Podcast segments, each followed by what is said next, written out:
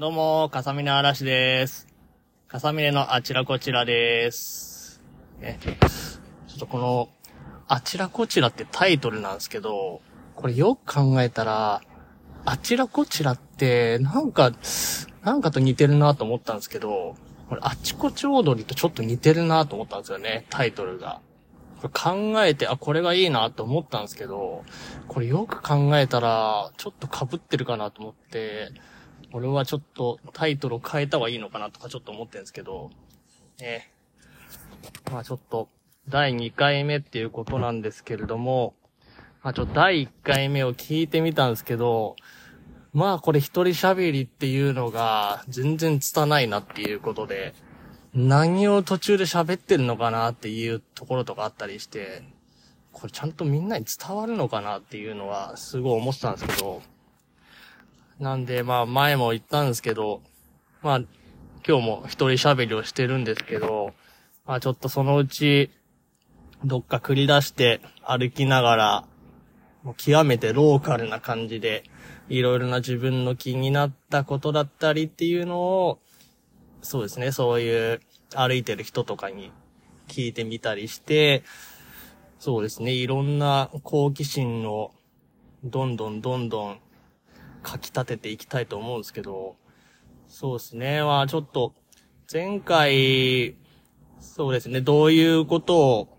やりたいかっていうのをちょっと話したりしたんですけれども、まあそうですね、前回の感じだと、定食屋さんの話とかか。そうですね、定食屋さんの話とか、あと、あれですよね、あの、ブティックの洋服、あれ、やっぱ気になるんですよね。やっぱブティックの洋服に切り替わる年齢ってどっからも人それぞれなのかもしれないですけど、どっからなんかなっていうのはすごい気になりますよね。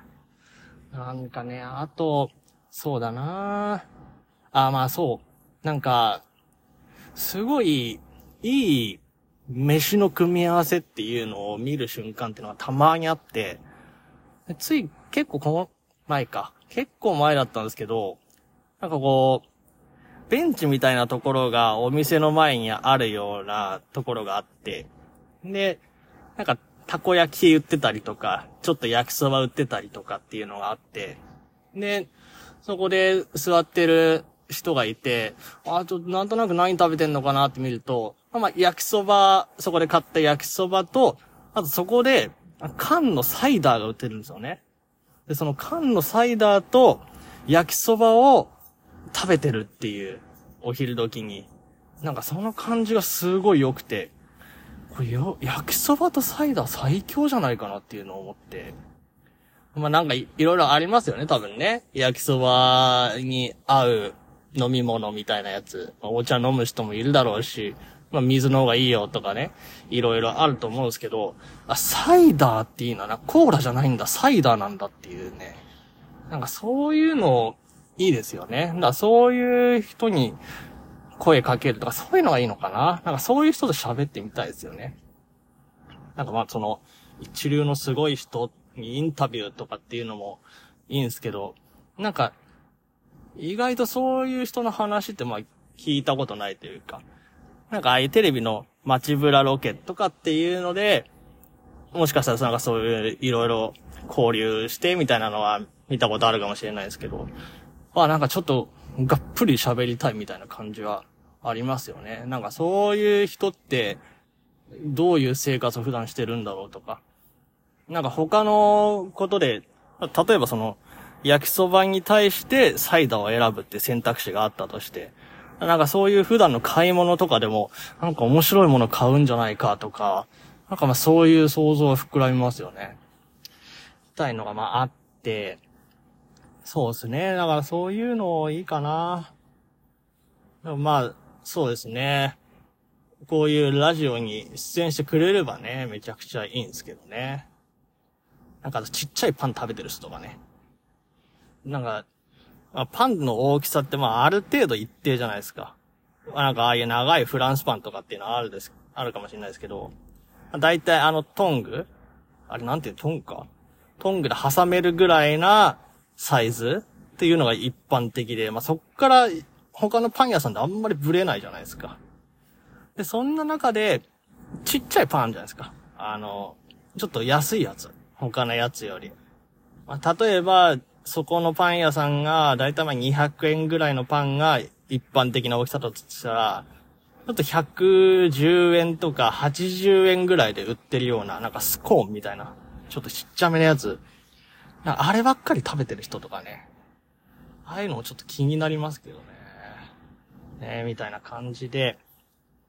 そう。で、まあ最近なんかあったかなと思って、なんか、前、前からまあやってはいるんですけど、まあ、結構寝る前にラジオ聞いたりとか、あと、なんか落語聞いたりとか、落語は結構高校生ぐらいの頃から聞いてて、いや、寝る前に結構聞くのが好きで、まあなんか当時だと MD ウォークマンとかだったんですよ。世代的にね。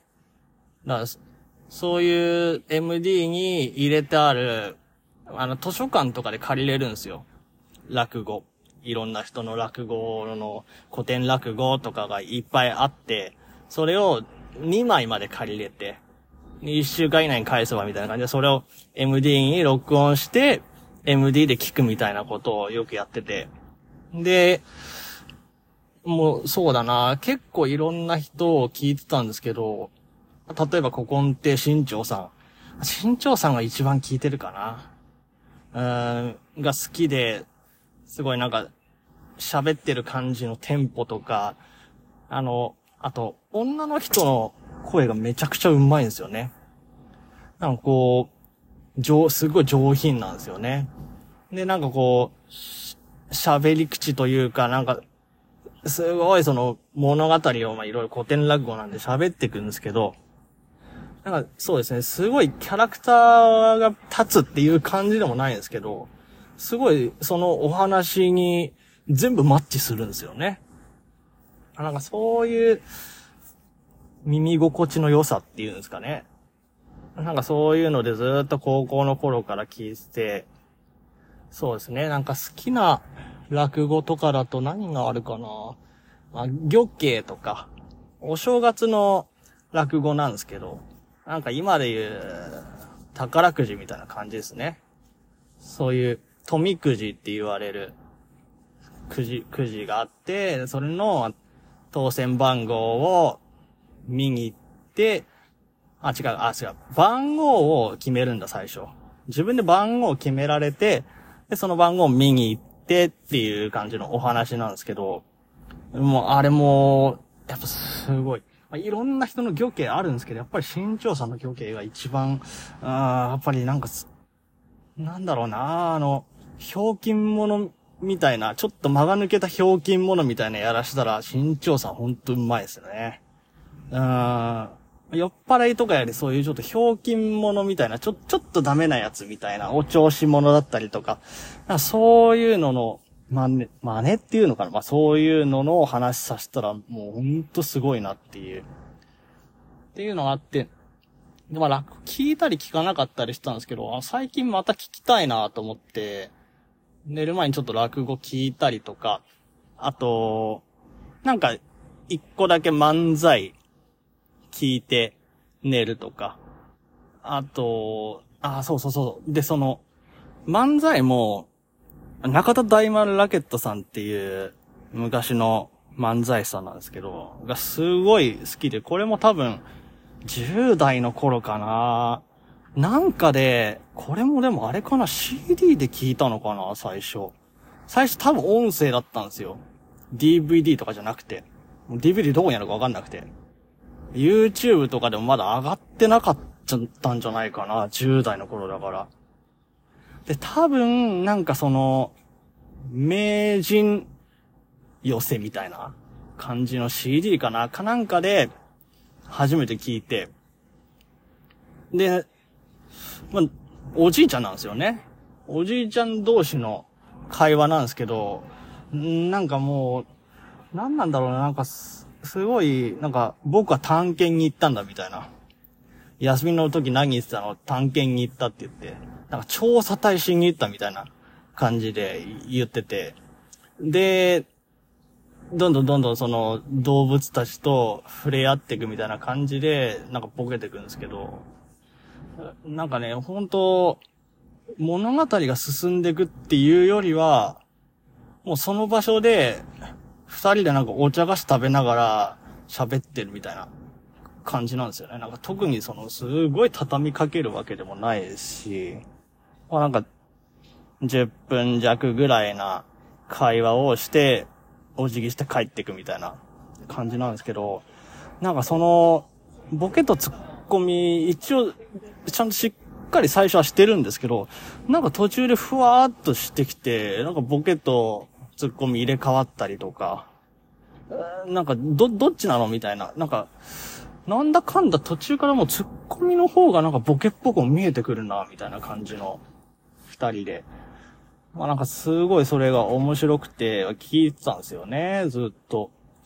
で、多分それで欲しくなって DVD とかも買って、多分当時ね、なんか、大きいレコード屋さんとかじゃないとなくて、渋谷のタワレコとこまで行って、なんか探しに行ったんですよね。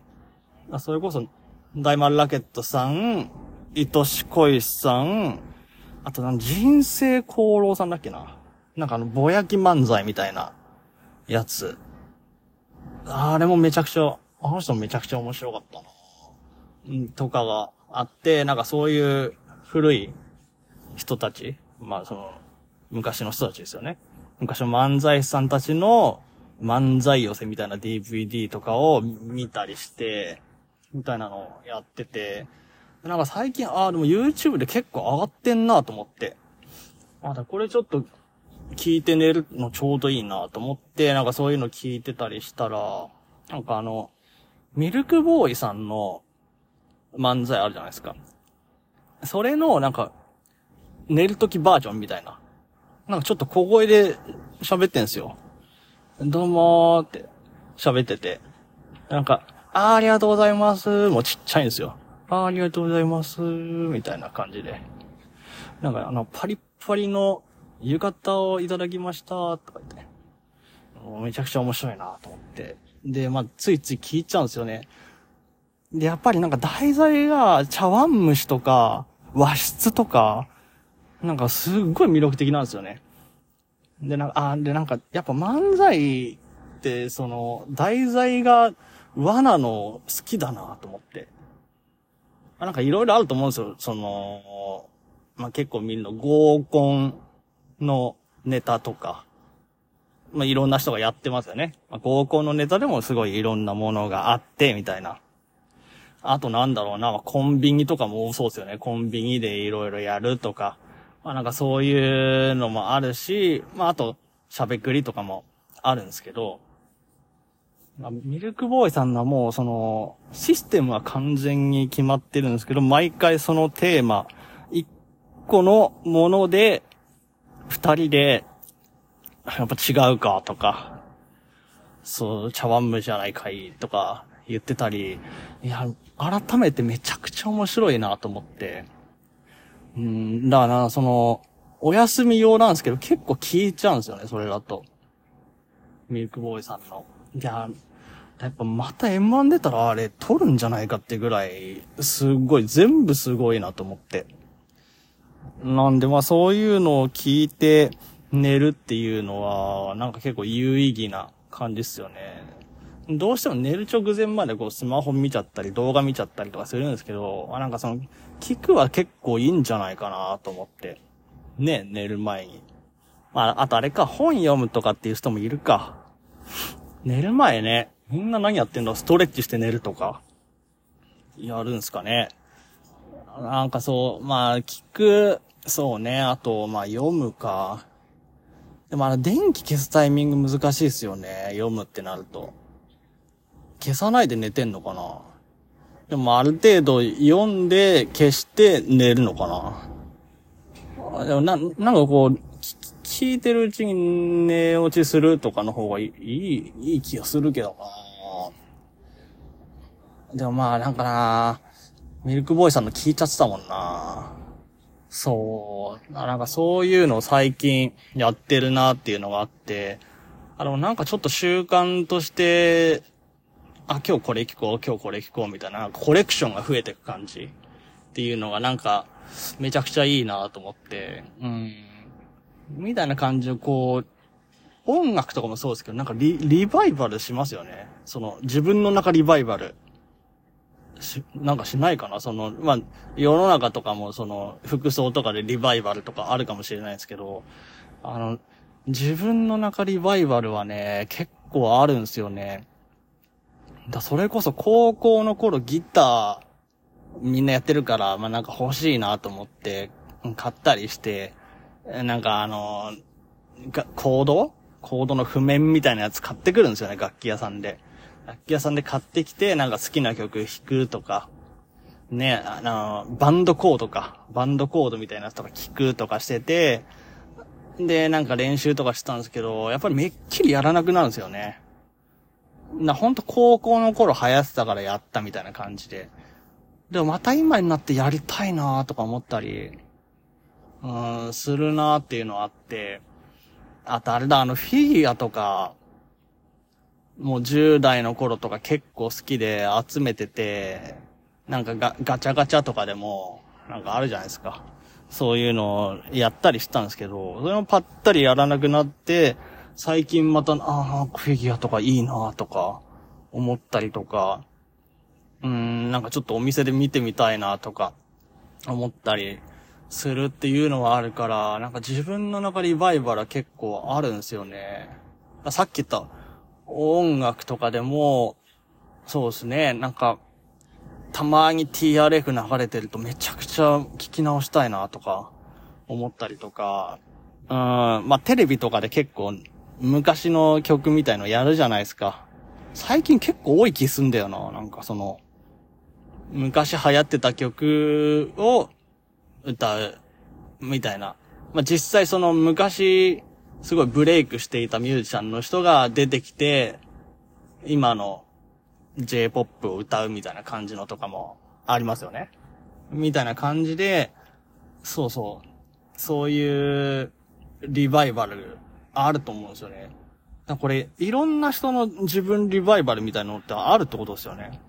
まあ、例えば、あ、でもスポーツ選手とかって自分リバイバルあんのかな？なんかその、昔やってて、まあサッカーでもいいですけど、サッカー選手やってて、引退して、で、まあ、だいぶサッカーやったからもうそこまでもうずっと毎日やんなくていいやってなってるけど、何十年か経った時に自分リバイバルでまたサッカーめちゃくちゃやりたい欲とか出たりするんですかね？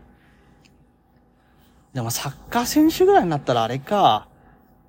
もうそんなリ、リバイバル続きか。ずっと。ずっとやりたいかなもしかしたら。そんなやりたくないって思ったことないかなねえ。あ、なんかそういうのどうなんだろう。毎日やりたいと思って、なんかまあ、例えばまあ仕事毎日、ね仕事毎日通ってる人とかっていうのは、ああ、なんか今日仕事行きたくないなとかあるかもしれないですけど、サッカー選手とか、まあ、スポーツ選手もあんのかな、やっぱり。ああ、今日やりたくないなって。めっちゃ大事な試合だったらどうすんだろうな、そういう時。ああ、今日なんか乗らないなとかあんのかな。ああ、まあなんかそういうのもまああるだろうな、実際。うん、みたいのがあるっていうのはありますね。そう。自分リバイバル。まあそうだな。だその買い直したいものとかもありますよね。ださっきのギターとかもそうだし、売っちゃったりしたんですよね、ギターとかも。なんだ、やっぱな、なんなんだろうな、あれ。もう絶対使わないと思って捨てたのに、また欲しくなるみたいなのは。だから、中古売れんだろうな、きっと。もう、その新品じゃ売ってないから中古で探すとか。あだからみんなああいうので探すんだろうな。あら、あれもそうそう、ジーパンとかも、デニムか。ああいうのも、なんかそれこそ中学生の頃とかは古着ブームすごいあって、で、その近所にできた古着屋さん見に行ったら、あの、エアジョーダン？あの、バッシュも流行ってて、エアジョーダン1から多分11ぐらいまで全部持ってるおじさんがやってるなんかそういうアンティークのお店みたいなとかあって、でも全然手届かないんですよ、値段として。まあ、売ってもいなかったのかな、確か。ただコレクションとして自慢してたみたいな感じで。一応お店に置いてあるけど売らないみたいな感じのスタンスだったのかな、確か。みたいなので、友達何人かで見に行くんすよ、それで。え、これ、マジである、あるんだ、みたいな感じで。で、多分そうですね。その、当時11が一番新しくて、で、1から11まで持ってるんですよ。だワ1とか多分その新品じゃ持ってないですよね。そう。だからなんかそういう古着とかっていうのとか、そういうバッシュまあだから、それもまあ古着みたいなもんですよね。バッシュの古着バージョンみたいな感じで。で、で、その、ジーパン、デニムとかも、めちゃくちゃそのヴィンテージなやつとかも、やっぱ売ってるんですよ。買えないけど。で、やっぱ買いたいな、買いたいなと思って、大人になって、あ、もうでも買えるっちゃ買えるな、みたいな値段のやつもあるわけですよね。もう全然買えないのもあるけど。そう、だからまあ、そっか、買えるようになるから欲しくなるのかな。ああいヴィンテージのとか。まあでもちょっとヴィンテージのデニム、ブームっちゃブームなのかな、今。どうなんだろう。なんか最近よく見る気がするけどな、そういうの買ってるみたいな感じの。あでもなんか確かにね、あんまりでも、あ、でもよく考えたらあれかな。そんなに古着自体が好きじゃないかな。もしかしたら。古着が好きじゃないけど、いいデニムは欲しいなと思いますね。やっぱりね。そういうのね。うーん。みたいなのかな。そう、だからなんか、買い直したいもの？とか、あ、なんかそういうの見に行こっかな。なんか YouTube みたいになりそうな、それ。そういうの見に行くって。ね、なんか、ありますよね。特に古着とかなんてめっちゃありそうだな。うん、みたいのがあったんで、そうね。あとまあ、まあほんと小さいこと、まあ、全然話変わりますけど、な、なんかその、んその、なんて言うんですかね。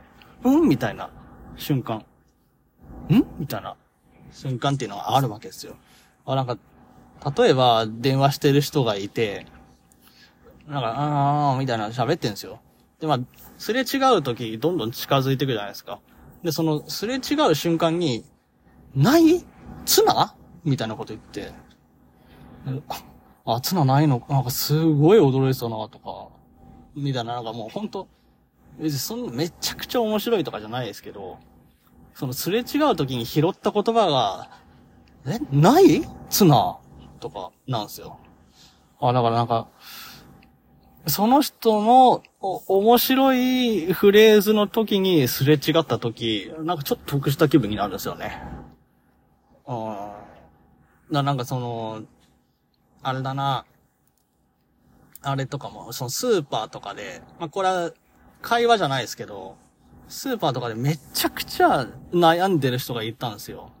あの、シュークリームとか、なんか結構デザート系があるなんか、ヨーグルト、牛乳、デザートみたいな感じで、コーナーがある場所があって、で、そこですごい迷ってて、なんかまあ、シュークリームもある、エクレアもある、かたゼリーみたいなちょっとフルーティーなものもあるみたいな。あとロールケーキみたいな、ぐるんぐるんの大きいやつもあるし、まあ確かに最初悩むかなと思ったんだけど、あまりに悩んでるんですよね。